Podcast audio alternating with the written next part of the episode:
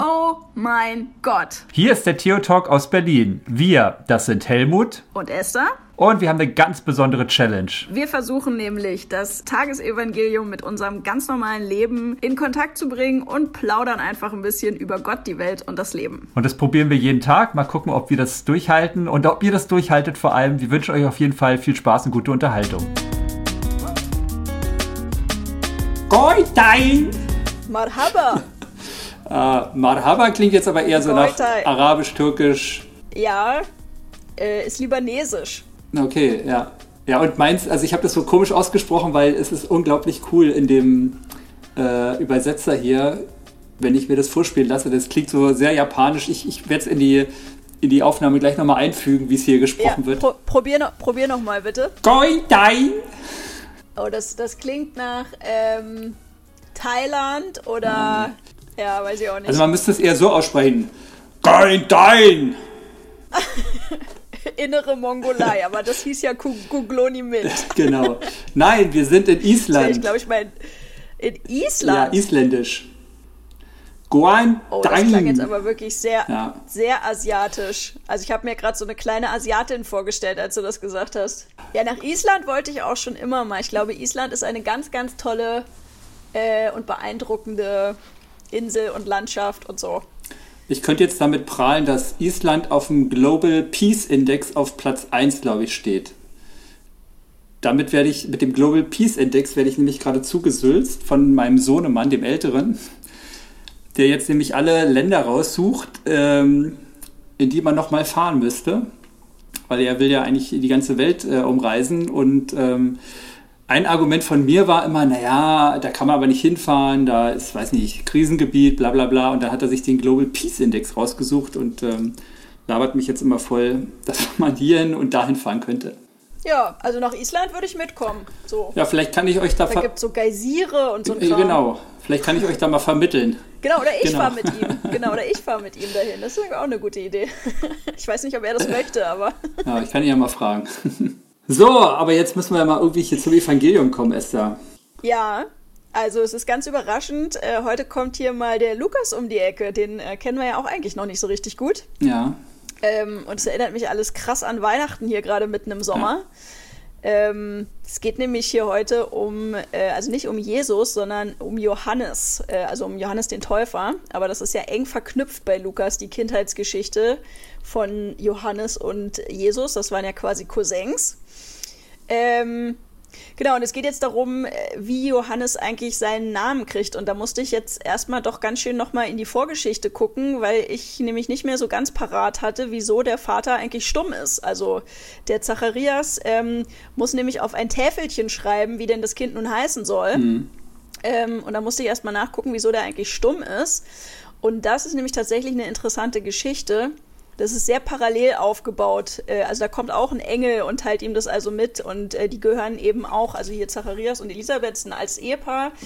Ähm, die gehören in diese Priesterkaste und auch die gehören zu diesen biblischen Figuren, die unter dem Fluch der Kinderlosigkeit leiden und die halt auch schon alt sind. Also so ähnlich wie Abraham und, äh, und Sarah Ja. und also gibt es noch mehr Beispiele. Ähm, genau, und da erscheint ihm halt ein Engel, der ihm verkündet, dass er also doch noch einen Sohn bekommt und äh, ähnlich wie Maria auch sagte, hä, wie soll denn das gehen? Und ähm, will einen Beweis dafür haben und äh, die Strafe sozusagen für diese Ungläubigkeit ähm, ist, dass er tatsächlich nicht mehr sprechen kann. Aber dieser Fluch wird dann in der weiteren Geschichte wird er auch wieder aufgehoben. Also ähm, sozusagen in dem Moment, wo er das auf dieses Täfelchen schreibt, kann er dann auch plötzlich wieder sprechen. ähm, genau. Und äh, ja, dann teilen sie halt mal mit, dass äh, das Kind also Johannes heißen soll. Was ein bisschen überraschend kommt irgendwie, weil eigentlich die Kinder ja immer irgendwie so nach Familienangehörigen benannt werden und äh, dann sagen die anderen auch, die da zur Beschneidung kommen, hey, ihr habt doch gar keinen Johannes in der Familie, wieso der, soll denn der jetzt Johannes heißen? Aber da geht es natürlich auch darum, schon mal zu zeigen, dass dieser Johannes eben auch jetzt nicht irgendein Kind ist, ähm, sondern eben ein, ein großer Prophet Ja. und ein ganz besonderes Kind. Also ich war auch erstmal äh, perplex, als ich jetzt hier die Geschichte gelesen habe, dachte so, äh, bin ich jetzt hier äh, im richtigen Tag gelandet? Ähm, bin, bin, ich hier hab, im richtigen Film? Genau, das hat mich doch irgendwie ziemlich überrascht. Und weißt du, was mir als erstes einfiel, als ich das ähm, dann mir einmal durchgelesen hatte? Das Schöne. Nee, erzähl. will ich auch gar nicht wissen. Ey. Nein, das schöne Zitat von unserem Kollegen, was er gestern gebracht hat. Und zwar mit den äh, drei Tugenden Glaube, Liebe, Hoffnung. Ich ja, finde, das also passt an, hier. Also Thomas Hallitsch. Ja, genau. Das passt hier wunderbar. Wir können ja mal aufklären. Ähm, also Glaube, Liebe, Hoffnung kennt jeder. Ähm, noch spannender wird es, wenn man in einer anderen Reihenfolge das aufzählt. Glaube, Hoffnung, Liebe. Und dann wäre Glaube nämlich, du musst mich verbessern, wenn ich es mir falsch gemerkt habe, Glaube wäre die Geduld gegenüber Gott. Genau. Und Hoffnung wäre die Geduld gegenüber sich selbst. Und Liebe ist die Geduld gegenüber anderen. Genau. Und das finde ich äh, ist ein sehr schönes Bild. Und das fiel mir zu ähm, Zacharias ein, wahrscheinlich weil hier auch ähm, ja, weiß ich nicht, war es die Geduld mit Gott, die er nicht ausgehalten hat? War es die Geduld gegenüber sich selber? Ähm, dass es zu dieser einmal, also dass, dass da eine Unfruchtbarkeit ist oder dass er stumm wurde. Ähm, ja, es sind halt halt doch irgendwie so Beziehungskisten, die hier abgehen. Hm. Also ich, äh, wie gesagt, ich habe da, hab da mal ein bisschen in der Vorgeschichte noch ein bisschen rumgelesen. Äh, was ich interessant fand, das war mir jetzt auch irgendwie, also mir kam das irgendwie aus dem Studium alles dann doch wieder bekannt vor, aber so richtig parat hatte ich das jetzt auch nicht. Ähm, es gab ja sozusagen diese, diese Priesterfamilien und äh, der, der Tempelkult, der war ja so organisiert, dass die, ähm, also mit der Zentralisierung des Kultes im Tempel, hatten die quasi viel zu viele Priester. Also mhm. das waren halt immer so Großfamilien, wo die automatisch sozusagen Priesterkaste waren.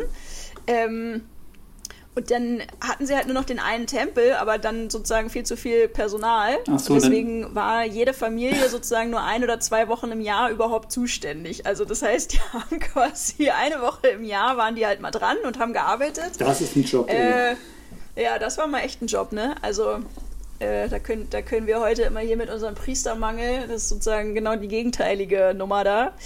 Ähm, genau, also die hatten nicht so viel zu tun und ähm, und selbst, selbst wenn sie dann dran waren, war ja quasi immer noch die ganze Familie dran. Und dann haben die das immer ausgelost, wer da jetzt welchen Job äh, tatsächlich machen darf. Also, das ist ja auch irgendwie so systemirrelevant irgendwie, ne? Also da bist du ja auch so, ob du jetzt da bist, ob du nicht da bist, spielt eigentlich keine Rolle. Das heißt, äh, dass die unfruchtbar waren, äh, hat mit der Regulierung zu tun, damit es nicht so viel Priester gibt, oder? Nee, also das ist ja auch eine spannende Sache mit der Unfruchtbarkeit. Das ist ja äh, im, im Alten Testament auch, da gibt es ja auch mehrere Geschichten von Frauen, die unfruchtbar sind. Und das wird immer so ein bisschen als Fluch dargestellt oder, oder gilt als Fluch, ja. weil letzten Endes in, dieser, in diesen patriarchalen Gesellschaften die Frauen ja eigentlich nichts anderes zu tun hatten, als Kinder zu kriegen. Und wenn sie quasi ihren also wenn sie keine Kinder kriegen konnten, hatten sie ja quasi ihren Lebenssinn verfehlt, kann man so sagen. Ja. Und, äh, und dann gibt es eben diese, an mehreren Stellen diese Geschichten, wo aus dem Fluch der späte Segen wird. Ne? Also wo diese unfruchtbaren Frauen dann eben doch in hohem Alter in der Regel dann doch noch irgendwie ein Kind bekommen. Und das sind alles letztlich besondere Kinder, die mhm. dann zur Welt kommen. Oder also aus denen werden dann auch eben besondere Figuren der Bibel äh, so dass sich quasi dieser Fluch dann in den Segen ähm, umkehrt oder umwandelt. Ähm, und da musste ich dann so, also da habe ich so gedacht, was, was war das für ein Leben für die beiden? Also ich stelle mir halt echt vor, so, so ein altes Ehepaar, er ist da irgendwie unter ferner Liefen ab und zu mal mit irgendeinem Dienst dran, für den er eigentlich sozusagen von Geburt an vorgesehen war in seiner Familie. Ähm, sie kann keine Kinder kriegen. Also die müssen ja eigentlich so ein echt frustriertes Leben haben. Also, weil es wird ja nichts von denen erzählt, was sie sonst den ganzen Tag gemacht haben oder womit sie sonst ihr Leben irgendwie gefüllt und erfüllt haben oder so, ne? Mhm. Also das, da habe ich so gedacht, Mann, ey, das ist ja echt auch eine scheiß Lebensperspektive so. Ja. Ja, und ähm, überhaupt krank oder krass, wie ähm, solche religiösen Deutungen, ne? also dass sozusagen Krankheit oder Unfruchtbarkeit äh, dann immer auch gleich so eben von Gott her bestimmt gedeutet wird. Das gibt es ja bei uns heute auch noch, ne? wo dann in dem Moment Religion auch eher klein macht und ähm, erdrückend wirkt.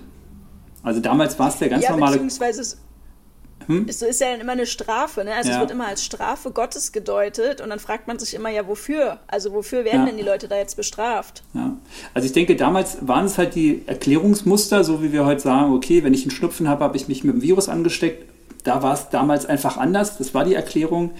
Ähm, aber umso ja, krasser finde ich es halt heute, dass immer noch Menschen ähm, in solche Erklärungsmuster verfallen und ähm, Dinge dann einfach auch so deuten. Und ja, ich merke dann immer so die zwei Seiten der Medaille von Religion, dass sie auf der einen Seite sehr befreiend sein kann und auf der anderen Seite äh, natürlich super auch genutzt werden kann, um Leute klein zu machen und zu unterdrücken. Ne?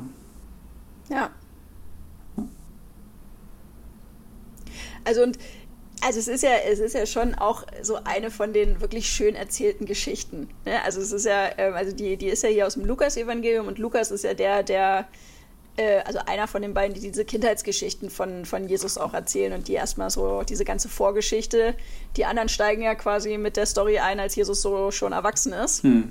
Ähm, und der erzählt die halt so komplett parallel. Ne? Und da gibt es ja auch diese beiden wunderbaren Texte. Also bei, bei Maria führt ja diese Begegnung mit dem Engel dann zum Magnificat äh, und, und bei Zacharias eben zum äh, Benediktus. Und das sind ja total schöne Lobpreislieder auf, äh, auf Gott. Hm. So. Und das ist einfach, äh, ja, ich finde das super schön erzählt. Also ich mag das Lukas-Evangelium sehr. Ja. Naja, es ist halt sehr, sehr nah dran am, am normalen Leben, ne? Also am probiert ja auch sehr geschichtlich zu sein und halt ganz anders als bei Johannes, der dann eben mit seiner hohen Theologie von oben herab einsteigt und äh, ja, zu genau. irgendwelchen Gehirnverknotungen führt und ja. Ja, ja, genau. Und Lukas ist so ganz bodenständig ne, und erzählt erstmal hier von Schwangerschaft und ja. äh, Unfruchtbarkeit und so den, den Niederungen des Lebens irgendwie. Ja. Wobei bei und, Lukas nervt.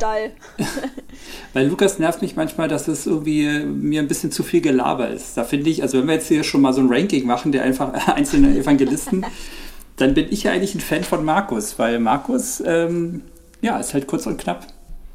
Ist klar und einfach, ne? Ja.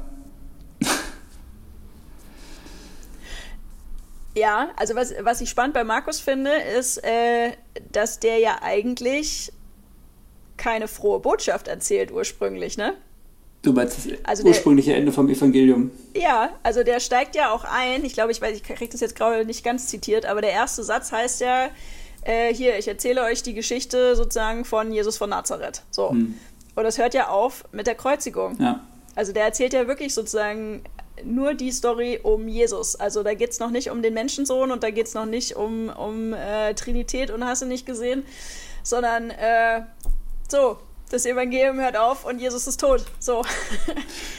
ja, und umso beeindruckender finde ich, dass selbst wenn es so endet, dieses, dieses Leben so ja eben beeindruckend gewesen sein muss, dass es aufgeschrieben wurde und weitererzählt wurde. Ne? Und ja. erst durch spätes Theologisieren äh, man dann halt das Ende nochmal abgerundet hat, um nochmal eine andere Dimension irgendwie reinzubringen. Aber allein ja. dieses Leben und äh, dieses Leben für andere ist halt so ja, beeindruckend eben wahrscheinlich für die Menschen damals gewesen, dass es halt einfach aufgeschrieben werden musste. Hm.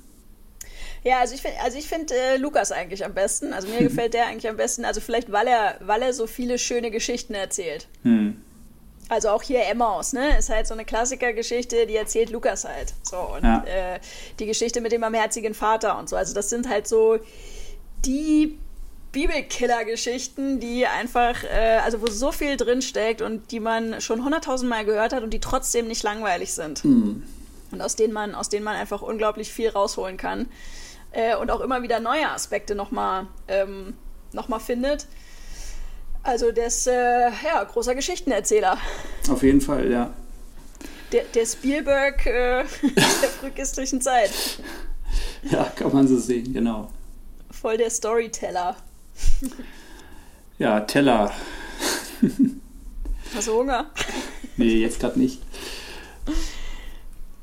Also ich finde es sehr spannend, äh, hier, also generell so dieses Thema Namensgebung, ne?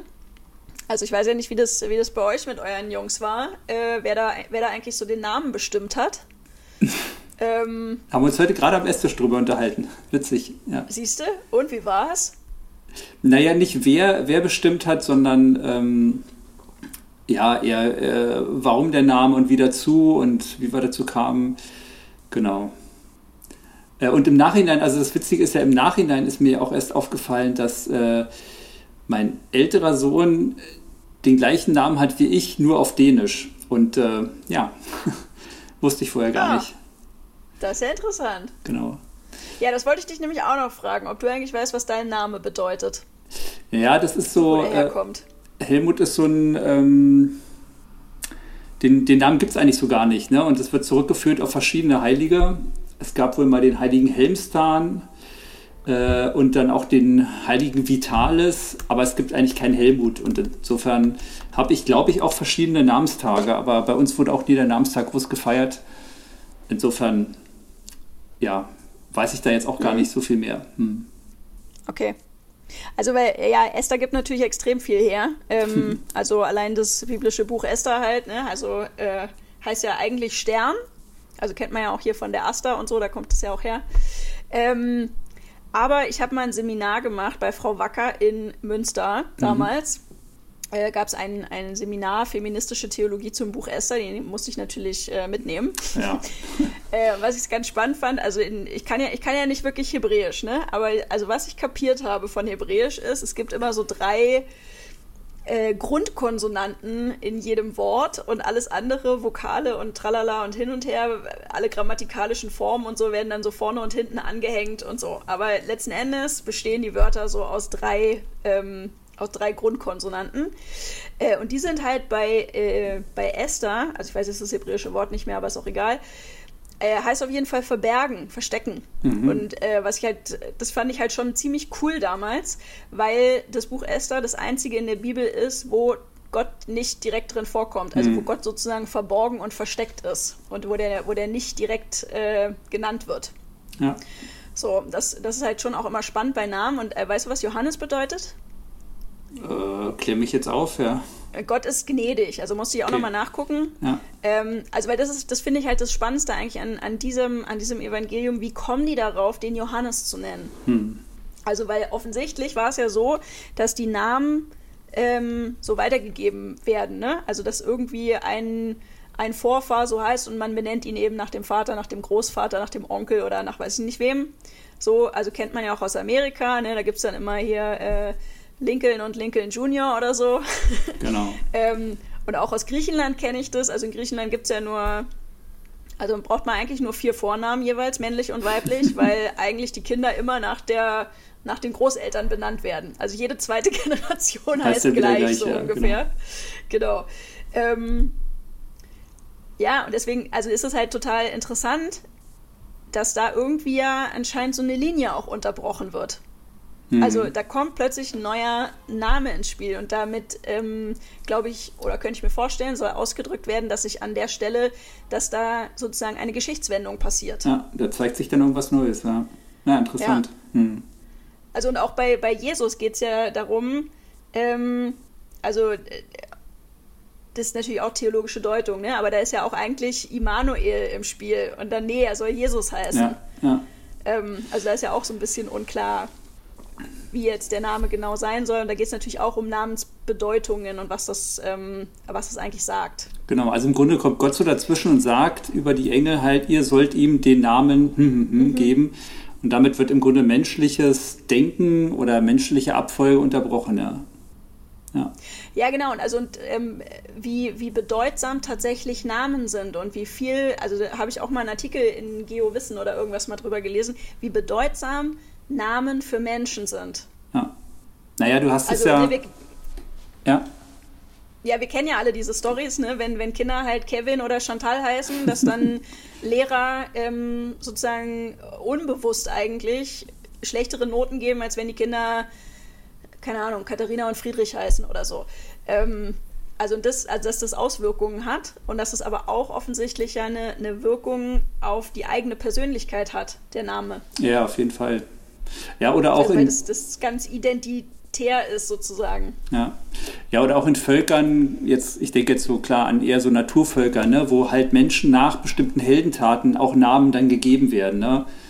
Ja. Ähm, also, keine Ahnung, äh, wachsender Büffel oder Helmut.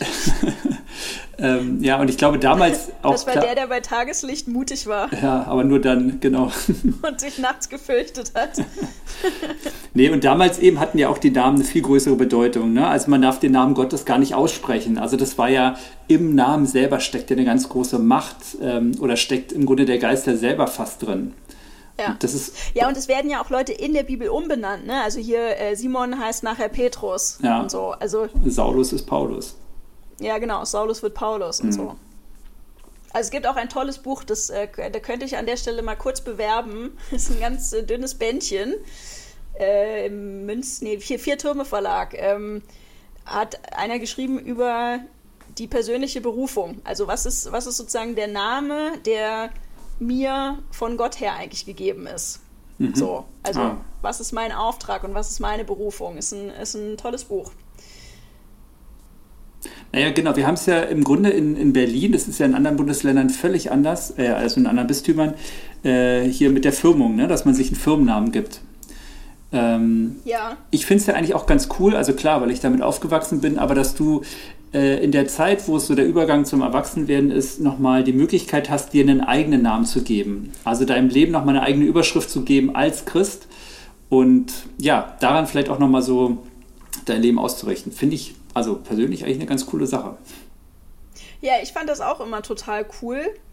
Ähm, und finde das, also das, das hat ja hier unser alter Bischof Stetzinski, der hat das ja sehr gepusht mit den Firmennamen. Ja. Und ich fand das richtig gut. Also ich kann mich daran erinnern, als ich gefirmt wurde. Ja. Ähm, genau, was ist dein Firmenname? damals ein, äh, Viola. Aha, wusste ich auch noch nicht. Ja. ähm, und zwar, äh, also meine älteste Schwester, die, die schon gestorben ist, die hieß Viola. Also das war für mich irgendwie so total das war, ja, in der Entwicklungsphase war das einfach wichtig, irgendwie nochmal ja. zu reflektieren, dass da irgendwie noch jemand zu unserer Familie gehört, den ich zwar selber gar nicht kenne, aber halt die älteren Verwandten kennen die halt alle natürlich. Ähm, ja, und das war so ein bisschen, glaube ich, mein, mein Versuch, äh, mit der so in Verbindung zu treten oder so. Ja. Also, weil an, also an dem Namen sozusagen ist jetzt erstmal nichts groß dran, das war halt irgendeine Märtyrerin, ähm, ja, also da genau. nicht mal eine coole Story zu oder so. Es ist ja immer die Sache, die man selber damit verbindet, mit der Person, ne? Genau. Ich habe damals äh, Andreas genommen, weil ich fand einfach cool die Geschichte hier mit den Booten und den Fischen. Ähm, obwohl dieser Andreas weiß, dass das, was er jetzt hier vorbringt, paar Brote, paar Fische, eigentlich überhaupt nichts ist, also völlig schwachsinnig in der Situation, dass er trotzdem sagt, also ich habe hier das und das, das ist ja eigentlich nichts, aber dass er es trotzdem sagt, also dieses ähm, dieser Keim an Hoffnung, der eigentlich in der Aussichtslosigkeit so mitschwingt, das fand ich äh, ziemlich beeindruckend, ja. Ja.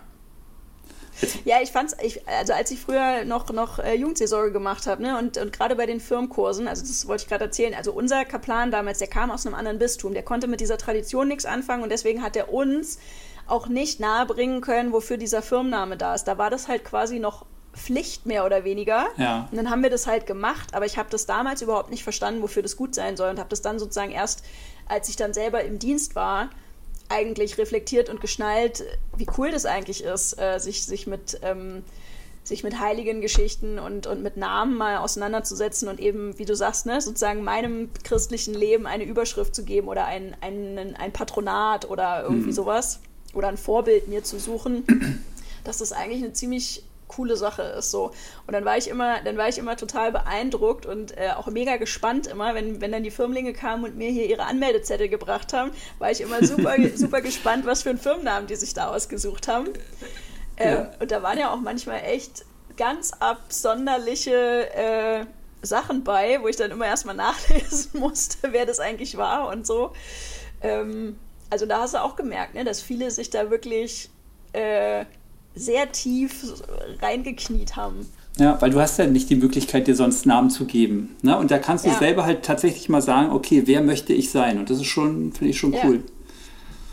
Genau. Ja. Mensch, jetzt sind wir doch wieder ja. richtig persönlich geworden, Esther. Das war doch. Richtig persönlich. ja, meine, meine Nichte wird übrigens äh, tatsächlich morgen gefirmt. Ah. Im kleinen ich weiß Kreis. noch nicht so ganz genau. Ja, ich darf natürlich nicht dabei sein, leider, weil äh, jeder Firmling darf nur drei Menschen mitbringen und ich vermute, das wird in der Regel auf Mama, Pappe, Papa und den oder die Patin hinauslaufen. Meine Nichte war so klug, sich ihren großen Bruder auszusuchen, weil alle anderen dürfen halt ihre Geschwister noch nicht mal mitbringen, Ah, geschweige ah. denn irgendwen anders. Ähm, ja, das finde ich schon auch ein bisschen komisch und äh, ich ja, bin sehr gespannt, was sie dann, also wir feiern dann trotzdem in der Familie nachher ein bisschen noch zusammen und so, ne? Und ich bin sehr gespannt, was sie dann erzählt, wie das geht. Also ob dann da jeder so sein eigenes Wattestäbchen kriegt oder also wie die, wie die unter Corona-Bedingungen hier die Nummer mit, mit Krisam und Handauflegung und so, ähm, ja, ich bin sehr gespannt. Ja, tja. Ja, andere Zeiten. Genau. Du, Esther, hast du auf die Uhr geguckt? Ja, für uns brechen jetzt auch andere Zeiten an. Sommer. Genau, der Sommer fängt an. Also wir sind, wir sind früh dran in Berlin dieses Jahr mit den Sommerferien. Und der Helmut und ich, wir haben beschlossen, wir nehmen uns die Freiheit, den Sommer frei zu machen. Genau. Und euch auch, dass ihr frei habt von uns. Genau. Und vielleicht Ja. fahrt ihr nach Island und dann können wir euch hier noch mal ein bisschen Bildung geben. Oder ihr fahrt nach, was war das? Oder in den Libanon. Ja, in den Libanon. Libanon, ist, glaube ich, nicht so eine gute Idee. Nee. Aber Island müsste eigentlich gehen. Ah, jetzt muss ich mal schnell auf Wiedersehen raussuchen. Erzähl mal Mhm. was bitte, Esther. Ja, ich äh, kann schon mal sagen, also äh, auf Libanesisch heißt auf Wiedersehen Minshufak. Ah, fuck. Mit fuck. Minshufak, ja. Das ist ein bisschen wie mein Schuh drückt. Fuck. Ja, also isländisches, also das ist wirklich einfach. Und eigentlich passt Bye. es, nee, es passt auch sehr, sehr schön äh, zu unserem Podcast. Heißt nämlich Bless Bless. Ah, bless, bless ist aber auch was Also. wirklich Schönes.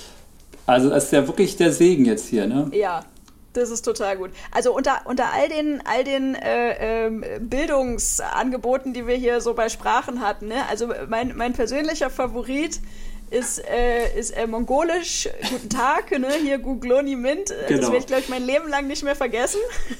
Und äh, Bless Bless ist tatsächlich eine sehr schöne Verabschiedung. Bless Bless, genau. Aber sag mal, Ja. wie, wie haben wir eigentlich nochmal angefangen? Äh, Ich will das fast jetzt nicht aufmachen. Warum haben wir nochmal das mit den Sprachen gemacht? Ich habe schon wieder vergessen. Weil uns irgendwann aufgefallen ist, dass wir immer anfangen mit Hi Helmut, Hi Ah, Esther. stimmt, so war das, ja, okay. Das war irgendwie zu langweilig. Alles klar. Gut, also dann Bless Bless, Esther. Bless Bless. Habt einen guten Sommer. Ebenfalls. Ciao.